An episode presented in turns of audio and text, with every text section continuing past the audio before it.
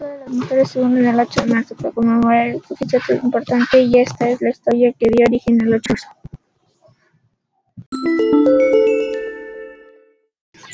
La necesidad de conmemorar el Día Internacional de la Mujer nace al final del siglo XIX, después de la Revolución Industrial. Este fue el período histórico que transformó la economía y el modo de trabajo desde finales del siglo XVIII y principios del siglo XIX. Sin embargo, uno de los problemas más grandes era que muchas mujeres eran explotadas sin ninguna ley las